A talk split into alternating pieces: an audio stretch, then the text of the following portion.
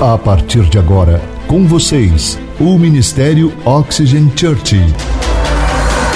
Prepare o seu coração como uma boa terra para receber uma palavra do céu, inspirada e ungida pelo Espírito Santo.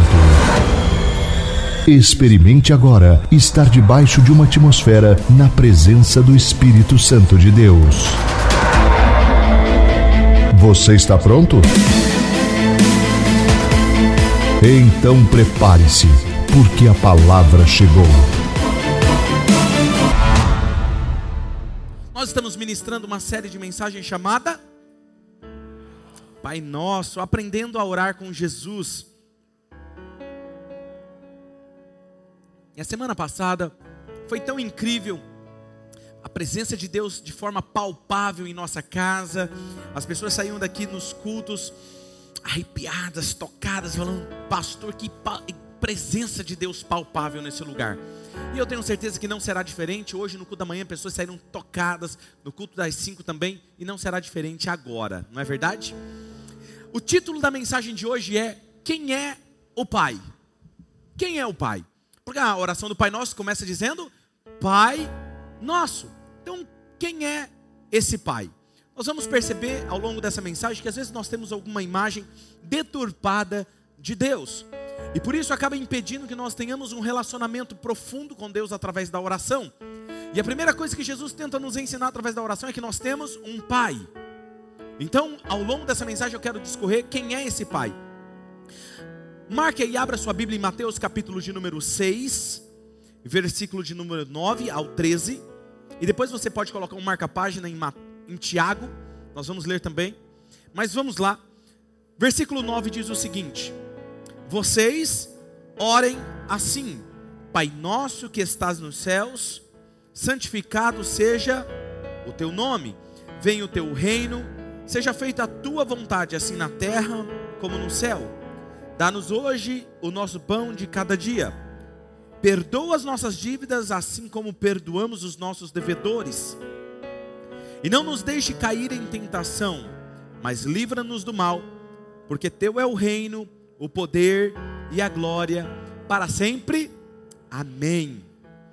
Nós vamos a cada final de semana memorizar uma frase. Então vai ser muito fácil. Então a primeira frase será essa que nós vamos memorizar hoje. Fale comigo. Pai nosso, que estás nos céus, santificado seja o teu nome. A palavra santificado seja o teu nome. Para você entender, santificado é reconhecer, honrar o que é santo ou sagrado. Estou dizendo isso porque ele diz: Pai nosso que estás nos céus, santificado, ou seja, seja honrado seja o teu nome, reconhecido seja o teu nome. E eu estou dizendo Pai nosso porque eu quero me focar nisso, porque se formos se vamos nos tornar pessoas de oração, nós precisamos entender que nos dirigimos em oração a uma pessoa, e essa pessoa é o Pai, o Pai Celestial.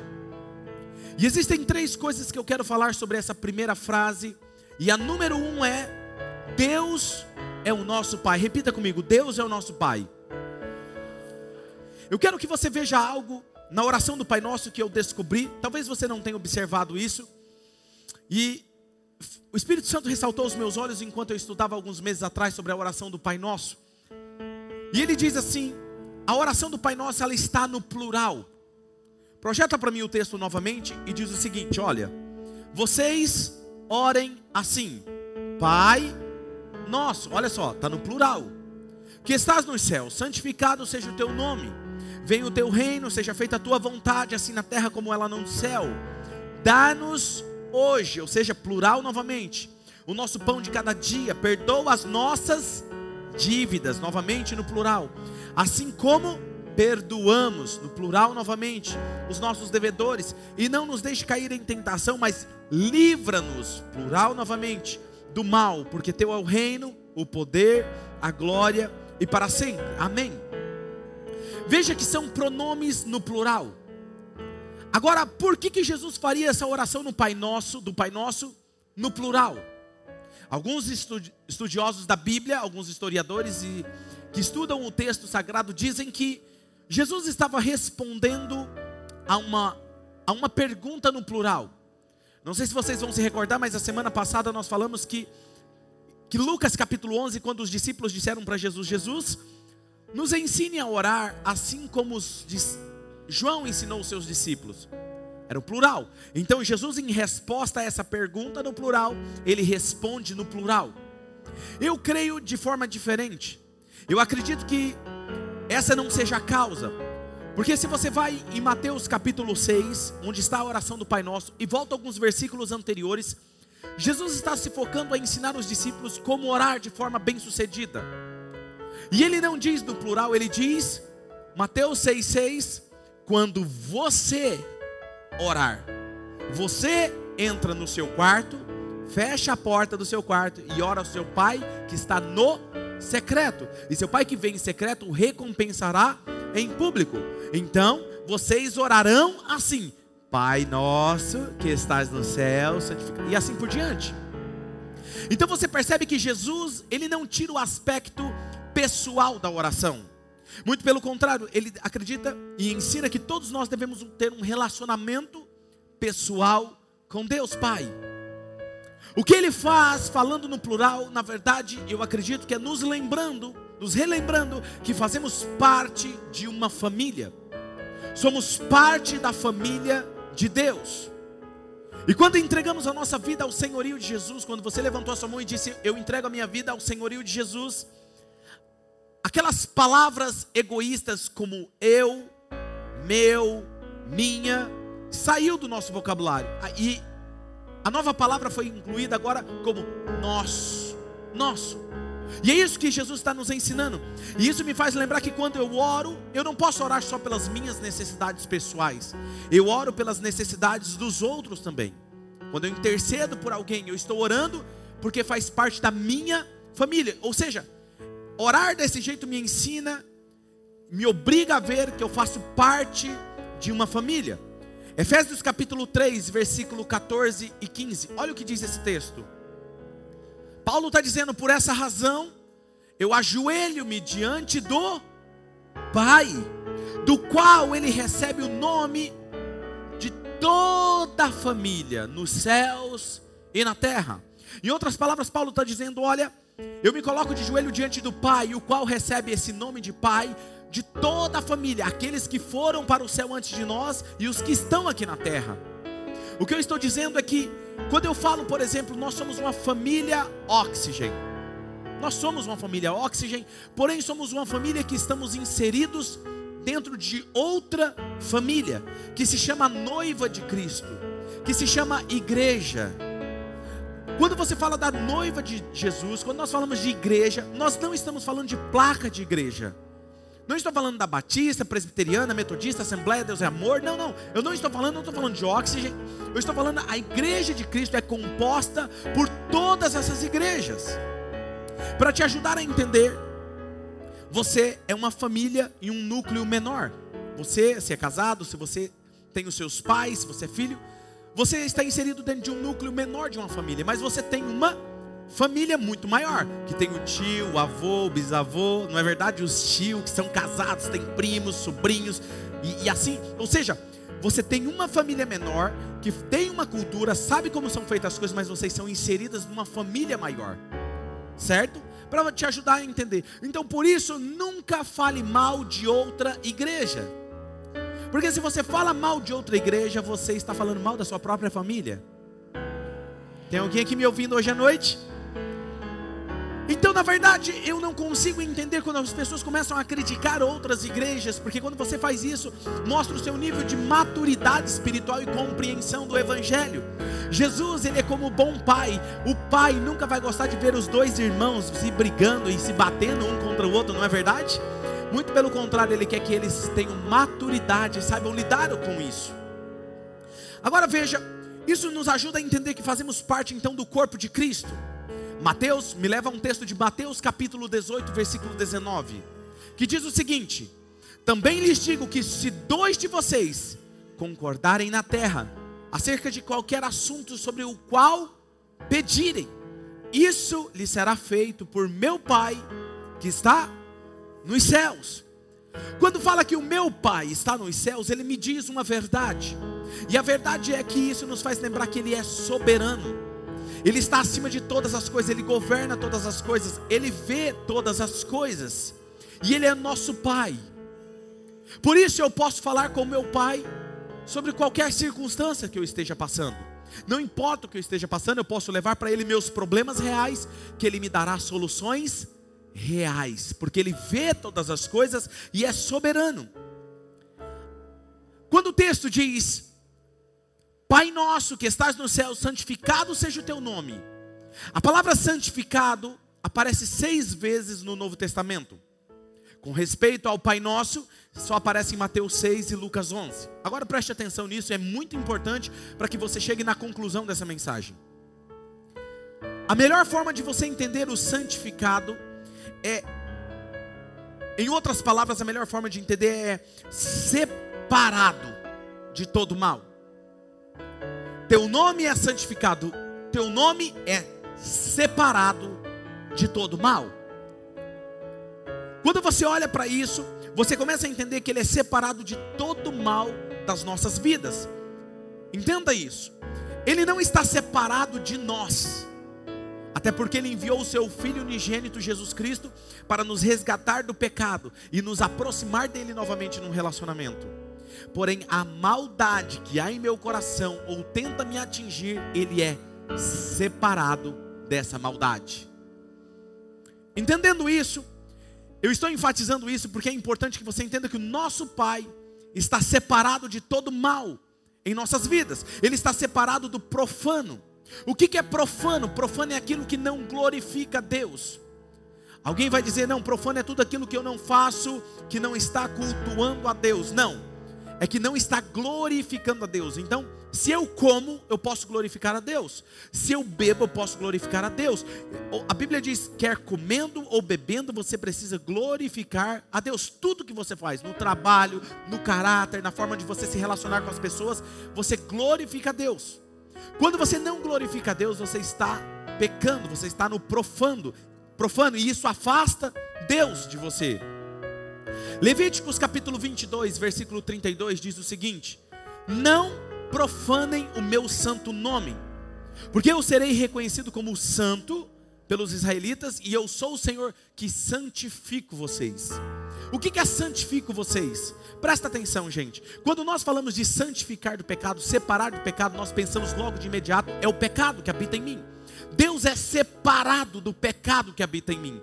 Mas não é só isso.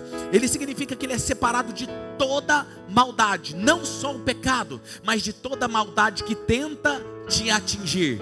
Ou seja, quando ele fala, eu sou o Deus que santifico vocês, ele está dizendo, eu sou o Deus que separo vocês da maldade. Eu separo você da maldade que causa o pecado, mas eu separo você também da maldade que tenta te atingir. Eu sou aquele que protege vocês. Muda a concepção de santificação. Quem está me entendendo? Agora veja, Jesus está nos falando sobre dois pais dois pais. Eu quero que isso fique muito claro hoje aqui. Existe um pai mau, existe um bom pai.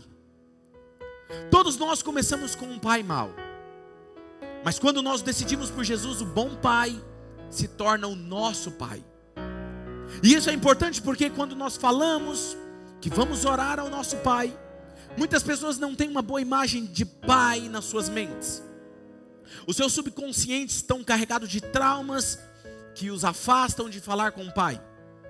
Já disse isso aqui alguma vez e vou repetir.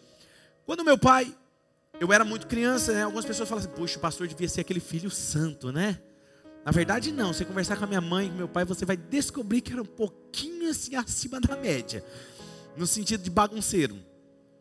E quando eu fazia alguma coisa errada, meu pai me corrigia, e a forma que ele me corrigia, ele pegava uma cinta, e ele me dava muita cintada mesmo, machucava me colocava de castigo. Quando ele me colocava de castigo, ele falava assim: vai ler a Bíblia de castigo. Eu pegava a Bíblia, abria a Bíblia, e o que eu fazia? Não lia a Bíblia. Eu ficava olhando para a Bíblia até me dar sono. E aí eu parecia aquele espirituoso, né? Assim, pai, agora eu posso orar. Falou, claro, meu filho. Dobrava o joelho e ia fazer o quê? Dormir. O que que meu pai, a intenção do meu pai era boa. A forma que ele entendia da melhor forma de ensinar o seu filho era fazendo aquilo. Mas eu não entendi aquilo, eu estava entendendo que Deus era o meu castigo. Ler a Bíblia era o meu castigo. Orar era o meu castigo. Quando eu comecei a me relacionar com Deus, eu não entendia porque eu não conseguia manter uma vida constante com Deus, de comunhão diária com Ele. Até um dia que o Espírito Santo começou a me ensinar e dizer: Filho, você precisa perdoar o seu pai. Ele não fez isso porque ele queria, ele não fez isso por maldade, ele fez porque ele achava que era o certo. Perdoa ele e acerte o seu caminho. E aí então mudou o meu relacionamento com Deus. Então muitas pessoas dizem: Eu não quero falar com meu pai sobre isso. Então, quando fala que eu tenho que conversar com um pai, inconscientemente ela é bloqueada, ela não consegue. E aí são aquelas pessoas que estão uma vida inconstante espiritualmente. Um dia ela ora três dias seguidos, no outro dia ela não ora mais. Ela não consegue manter uma vida devocional constante, onde ela lê a palavra todos os dias, onde ela ora todos os dias. Por quê? O problema que você tem com seu pai biológico, você vai se arremeter ele a Deus. Tudo que você viu de bom no seu pai terreno, vou repetir: tudo que você viu de bom no seu pai terreno, ele obteve do Pai celestial. E tudo que você viu de mal no seu pai terreno, ele obteve de Satanás, da natureza maligna no coração dele. Algumas pessoas, quando pensam sobre a Trindade, quer ver? Eu vou ajudar vocês a entenderem isso. Qual é a Trindade? Pai, Filho, Espírito Santo. Vou fazer uma pergunta, seja sincero com você mesmo. Dos três, qual é o mais bravo? Quase 100% diz pai. O Deus Pai é ruim. Deus Pai matava, Deus Pai brigava, Deus Pai, ele manda para o inferno. Deus Pai é ruim. E aí Jesus vem e fala assim: Você vai falar com o seu pai. Quem é que tem coragem de falar com o pai bravo? Está alguém aqui me entendendo? A religião pintou que Deus Pai manda você para o inferno. Enquanto na verdade Deus não precisa mandar para o inferno, quem vai para o inferno é você vai por livre e espontânea vontade sua, porque Deus Pai mandou o Filho dele para perdoar os seus pecados, restaurar você e levar você para toda a vida eterna. Mas quando nós fazemos as nossas escolhas, Ele não pode permitir que você viva no céu por causa da natureza maligna em você, não pode viver no céu, não é por causa dele. Mas a religião pintou isso.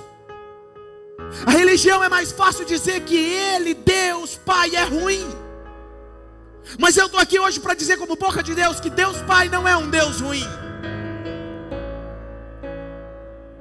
Olha só. Aí algumas pessoas dizem assim: o Espírito Santo, é, Jesus é bom, né? Porque Jesus perdoa meus pecados, Jesus é bonzinho demais. E o Espírito Santo? Ah, o Espírito Santo é esquisito. Eu amo falar do Espírito Santo. Esquisitos são as pessoas, eu posso te garantir isso. Ou melhor, você que não riu dessa piada agora, você é esquisito. Eu gosto de fazer as pessoas rirem na pregação, viu? Fica tranquilo, fica todo mundo tenso, né?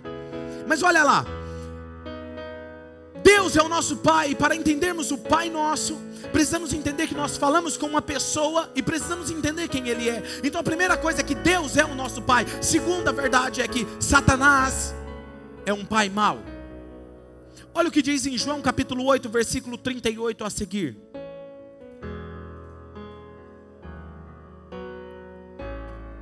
Eu lhes estou dizendo, Jesus está dizendo esse texto, o que vi na presença do Pai, e vocês fazem o que ouviram do Pai de vocês. Jesus está dizendo aqui: olha, o meu Pai não é o Pai de vocês. Existem dois pais. E aí eles que estavam ouvindo disseram assim: Abraão é o nosso pai.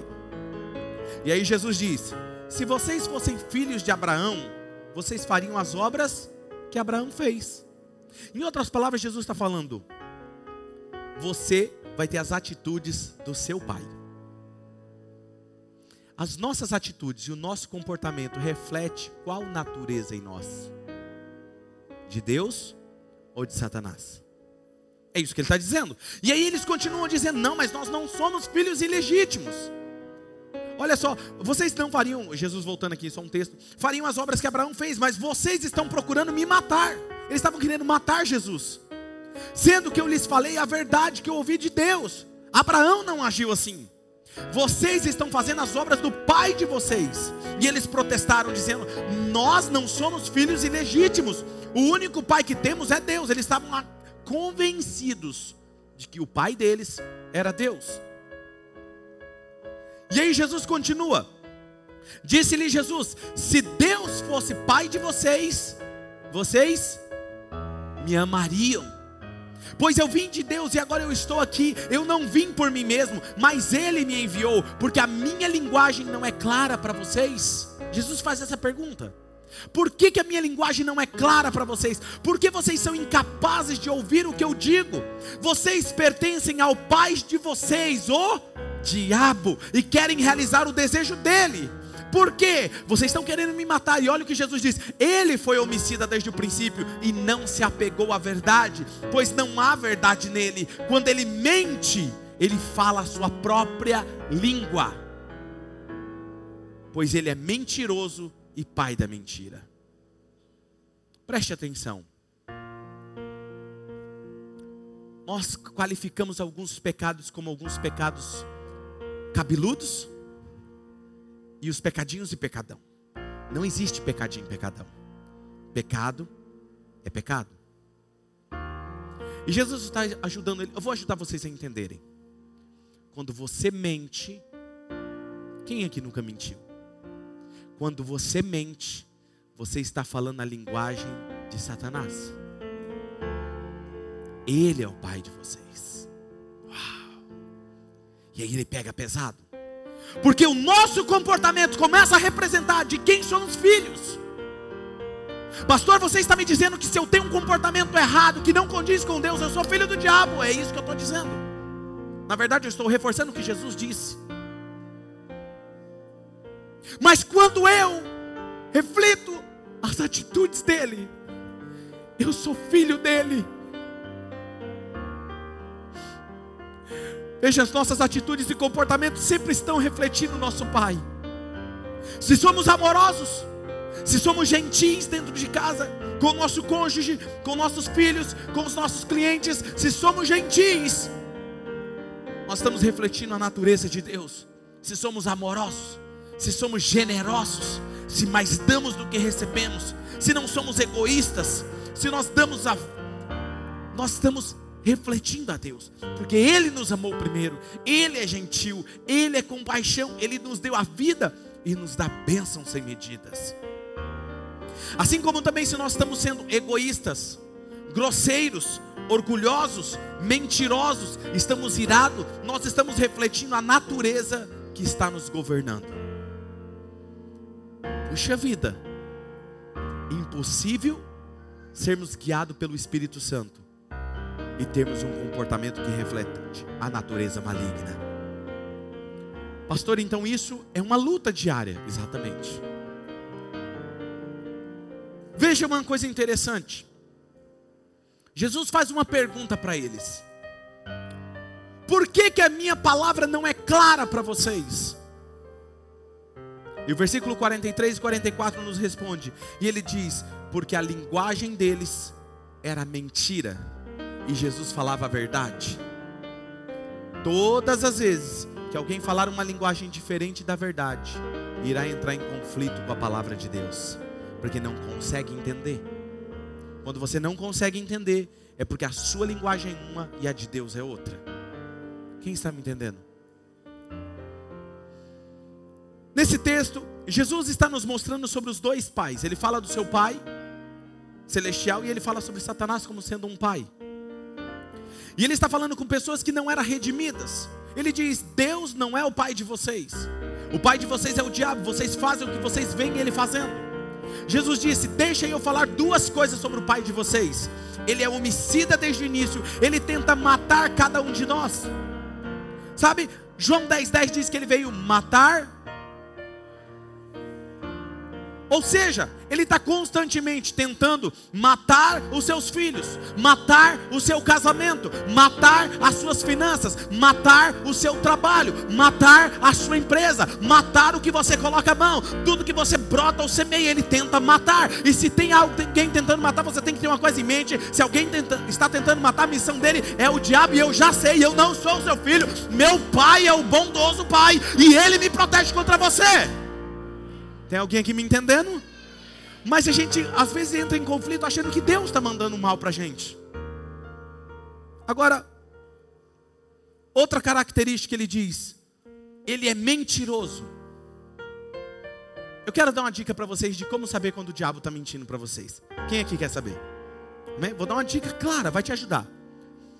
Todas as vezes que ele abrir a boca, ele está mentindo. É uma dica fácil. Ou você pode falar, mas pastor, eu não vejo a boca dele. Vou, te, vou ser mais claro. Todas as vezes que vir um pensamento na sua mente que não condiz com a palavra de Deus, é mentira do diabo.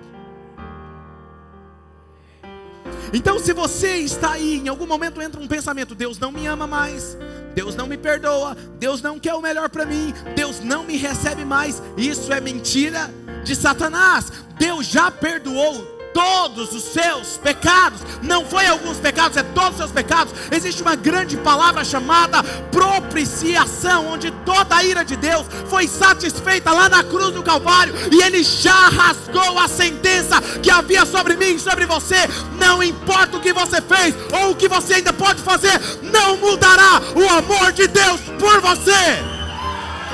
Não mudará. Uou! Pergunta é: você recebeu o perdão de Deus? Terceira coisa que eu quero dizer hoje: Deus é um Pai muito bom, muito bom. Tiago 1,13 diz assim: quando alguém for tentado, a palavra tentado no, no original, no grego, significa atraído, seduzido. Então ele está dizendo aqui, ó, quando alguém for seduzido, atraído, tentado, jamais deverá dizer o que? Estou sendo tentado por Deus. Estou sendo atraído por Deus, seduzido por Deus.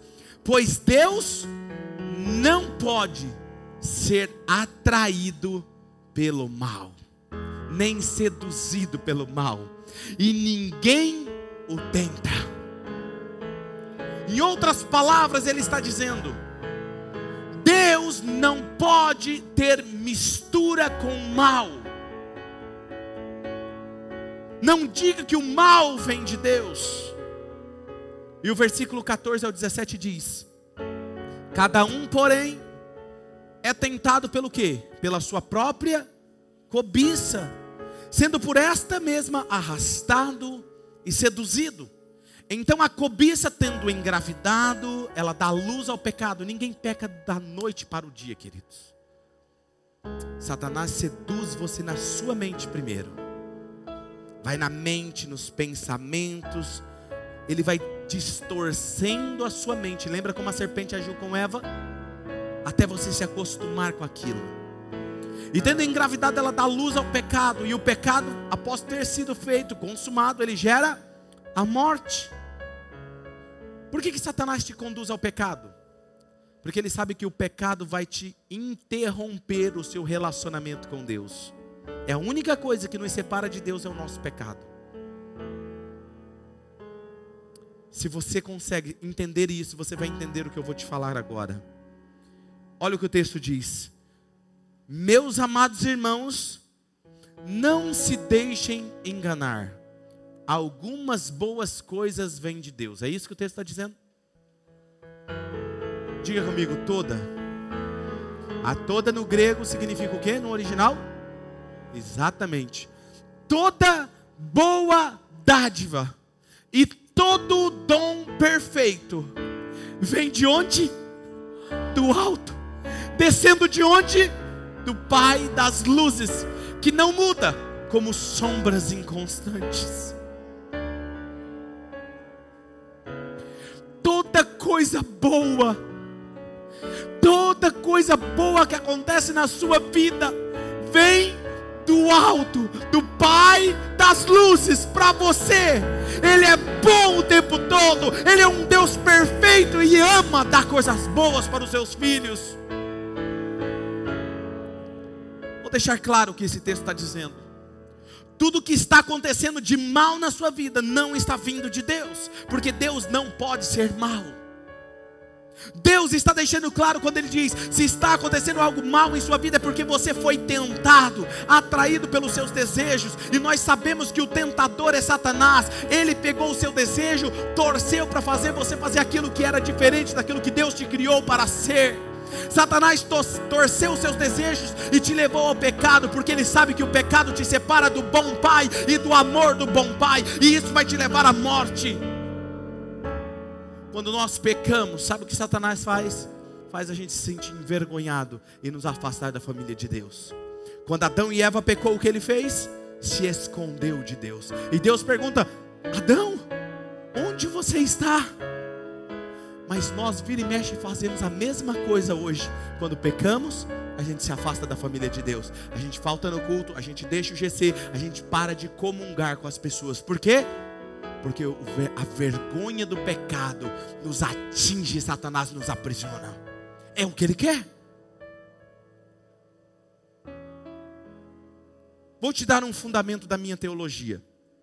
Algumas pessoas me falarem assim, pastor, qual é o fundamento da sua teologia. Eu vou te dar quatro palavras que vai te ajudar a entender a minha teologia. E se você levar para a sua vida, eu tenho certeza que você vai se dar bem. Quatro palavras. Primeiro, Deus é bom, Satanás é mal. Fácil, né? Guie a sua vida por isso. Tome suas decisões baseadas nisso. Vou fazer uma pergunta para vocês agora.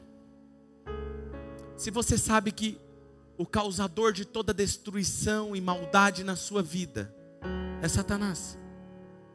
Vou te perguntar, por que, que você ainda para para dar ouvido aos pensamentos dele, daquele que quer o seu mal?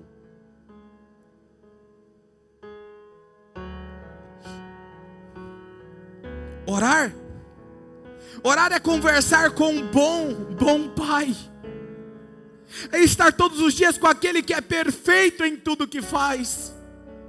Orar é conversar com um bom pai sobre aquilo que o pai mal fez contra você, te fez se sentir um lixo, te colocou no lixo. E eu posso te falar isso por experiência própria. Um dia eu ouvi o mau pai, e eu fui me considerado como um lixo, e eu estava no lixo me sentindo deplorável.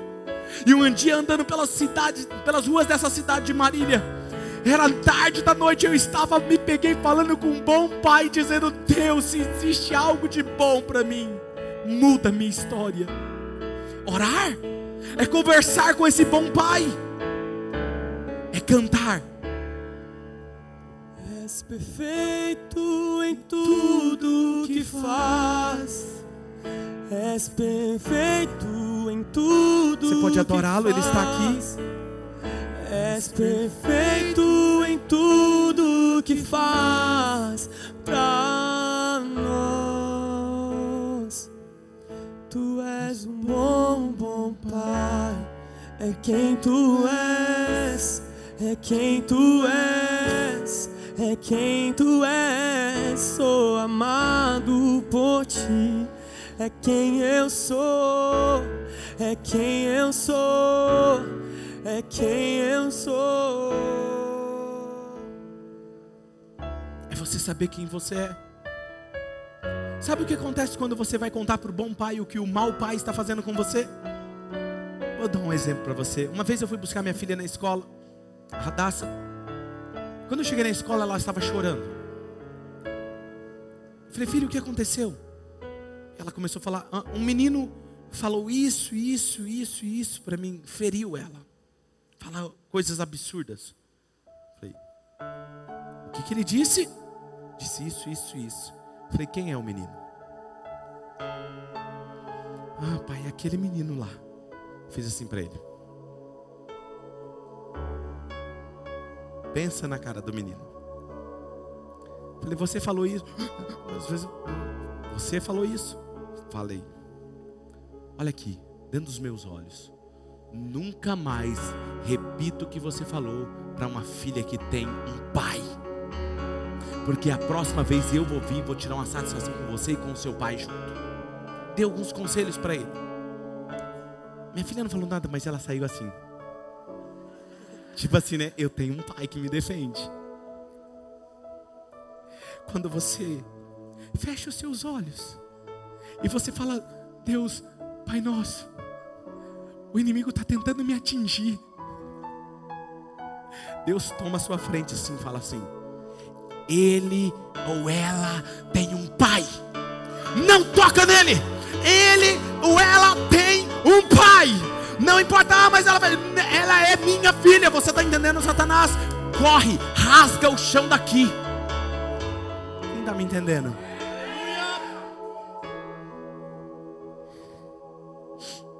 Muitas pessoas me perguntam, pastor, por que, que você ama orar? Cara, eu amo conversar com um bom pai. Como eu amo a sua presença. Como eu amo desfrutar da companhia dele. Porque não tem a ver comigo, tem a ver com ele. Não tem a ver com a minha perfeição, tem a ver com quem é adorado.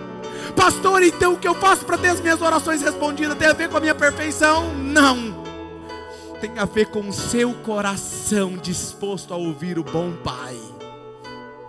Não é a quantidade de oração, é com Ele que você está. Salmo 119, 68. Olha o que diz. Somente a parte A do versículo. Você pode ler comigo? Um, dois, três. Tu és bom, e o que fazes é bom. Tu és bom, e tudo o que faz é bom. Não está falando algumas coisas que você faz é boa. Escuta agora que eu vou ministrar o seu coração. Toca a música de novo, meu filho. Tudo que faz é perfeito. Às vezes a gente não entende o que acontece nas nossas vidas. Às vezes a gente entra em algumas circunstâncias que parece que tá, está tudo desmoronando, mas você não sabe o que fazer. Mas quando você é filho, você pega a sua bolsa, a sua mala de problemas, coloca nos pés dele e fala assim: Pai, eu não entendo o que o Senhor está fazendo, mas eu confio que Tu és perfeito em tudo que faz. E aí você pode cantar isso. És perfeito em tudo que faz perfeito em tudo que faz pra Tu és bom e tudo que faz é bom. Se algo de ruim aconteceu na minha vida, eu posso ter certeza que aquilo não veio de Deus. Por quê? Porque Ele é bom e tudo que Ele faz é bom. E o melhor de tudo isso, sabe o que é? Quando o inimigo tenta tramar contra você e fazer qualquer coisa para te prejudicar, Deus pega aquilo de ruim e transforma em bênção sobre você. Quer um exemplo disso? O inimigo tramou matar a vida de Daniel, colocando ele numa cova de leões para ser estraçalhado. Mas aquilo que era para ser a morte de Daniel foi a marca de qual ele é conhecido até hoje, o homem da cova dos leões. Tramaram contra Sadraque, Mesaque e Abednego uma fornalha de fogo e jogaram sobre eles. Aquilo que era para ser a morte daqueles três jovens se tornou os três jovens que escapou do fogo. Porque um outro ser, que era semelhante ao Filho de Deus vivo, andava com ele sobre o fogo. O mar vermelho foi barrado, criado para parar o povo de Deus. E Deus abriu uma porta no meio do mar vermelho para ele passar e o povo passou. Aquilo que o inimigo trama contra você será usado para te promover. Aquilo que está sendo a batalha sua hoje será exatamente aquilo que vai te impulsionar para o seu destino em Deus, em Deus, em Deus.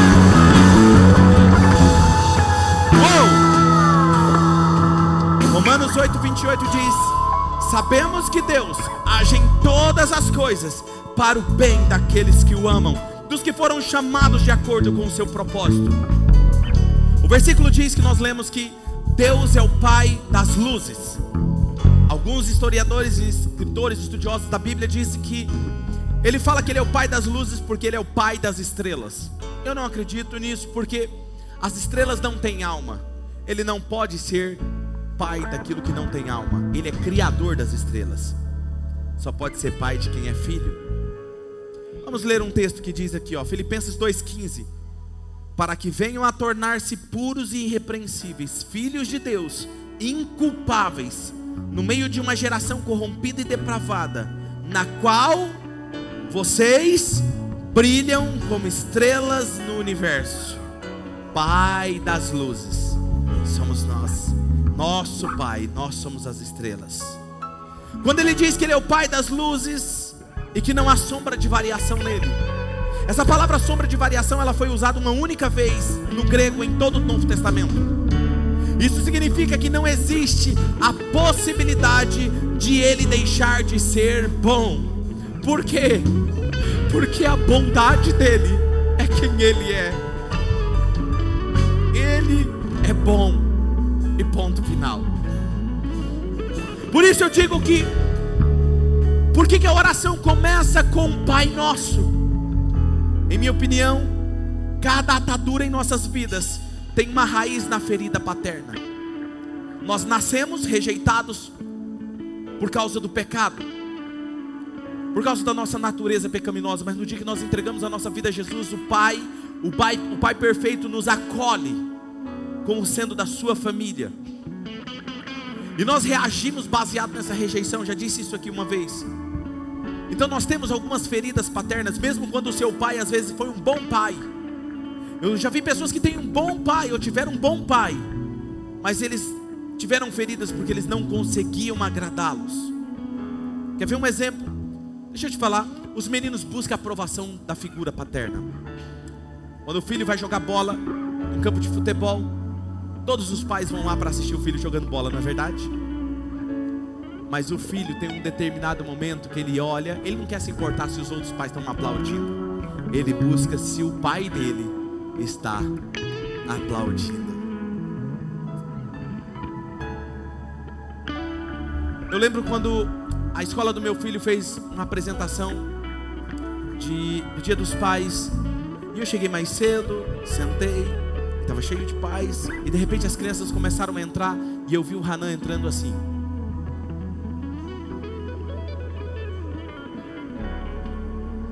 Quando ele me viu.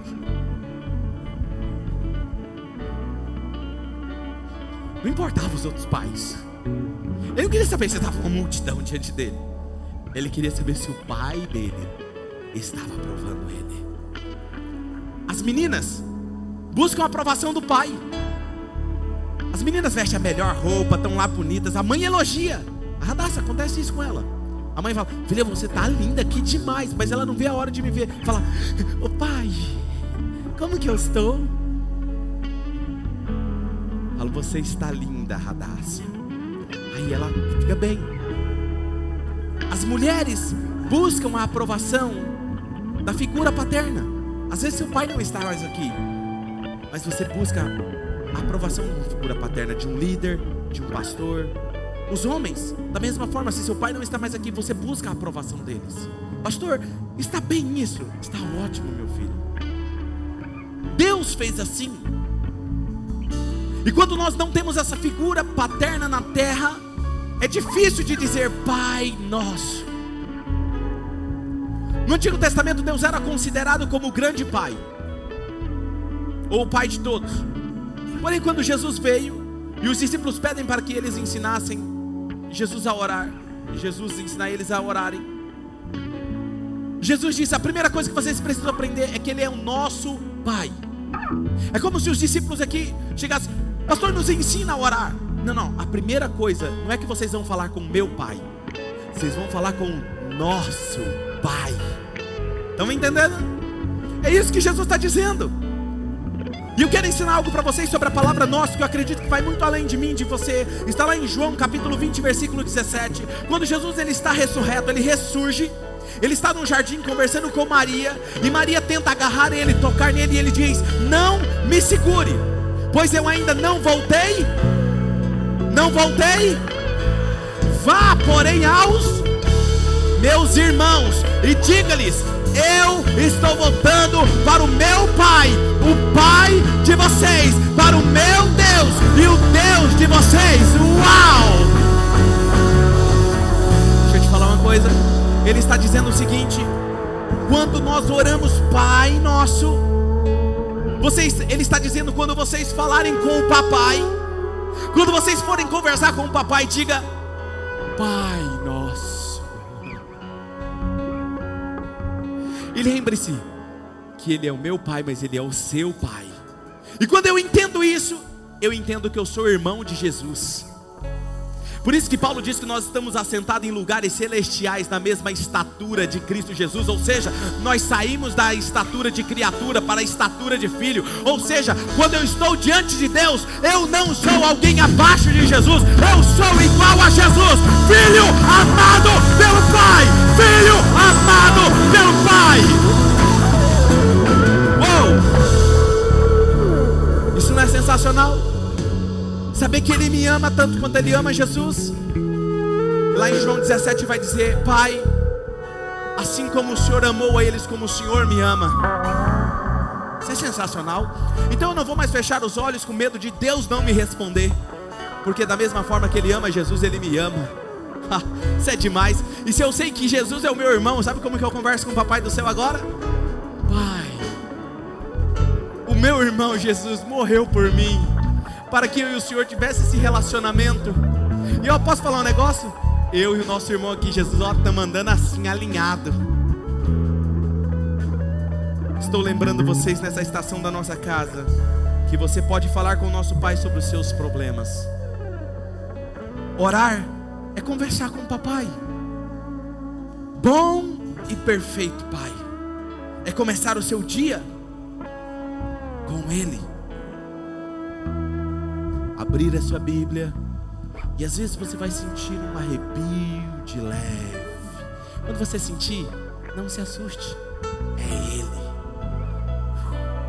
De repente aquilo vai aumentando. Deixa, fala Senhor, pode vir, fique à vontade. Alguns estão sentindo isso agora? Sabe, eu vi uma história. Quando você entende isso, mesmo que você não tenha tido um bom pai, você entende que você foi adotado por um pai perfeito. Então não tem motivo de você não ser curado de qualquer ferida paterna. Sabe, eu ouvi uma história de um pai que chegava em casa bêbado e agredia a mãe. Era ríspido com as suas palavras grosseiro, batia, quebrava as coisas e pegava um cigarro e tentava queimar o rosto do filho. E esse jovem por muito tempo não conseguia se relacionar com Deus e ele estava, pastor, me ensina a ter intimidade com Deus, porque eu não consigo. Enquanto eu não consegui fazer ele entender que Deus Pai não era o que o pai dele tinha feito com ele, ele tinha problemas sérios ele refletia aquela natureza maligna. O que eu posso dizer para você é que Deus não é assim. Eu vi uma história de um dono de um sítio muito grande. Tinha vários funcionários e ele contratou um capataz e aquele capataz tomava conta daquele sítio. E o filho desse proprietário era um pré-adolescente, gostava de trabalhar junto com os trabalhadores. E um dia esse, esse pré-adolescente estava com esse capataz, andando para cima, para baixo, trabalhando. Estavam numa sala, eles estavam resolvendo coisas. E esse capataz começou a falar, não sabia que ele era filho do dono. E começou a falar mal do dono. Dizer, ah, ele acha que ele que manda aqui, mas na verdade quem manda aqui sou eu. E o filho só ouvindo. Enquanto ele estava falando isso, chega o pai, o dono olha para a porta assim para dentro e fala assim: Filho, você vai almoçar com o papai hoje? Aí ele fala assim: Claro, pai. E aí você já sabe o semblante do capataz, né? E aí ele está saindo, quando ele foi saindo assim na porta, assim, ele esperou o pai dele sair, ele olhou para dentro assim, e disse assim: Você pode até pensar que você que manda aqui, mas papai é dono de tudo aqui e é ele que governa isso aqui. Até mais. Sabe o que eu imagino? Muitas pessoas acham que elas que mandam nas suas vidas. Quando Jesus veio e disse: Ore, Pai Nosso, é como se Jesus estivesse falando. Você pode até pensar que é você que governa a sua vida, mas é o papai que está no controle de tudo. Deus é bom, Deus é bom.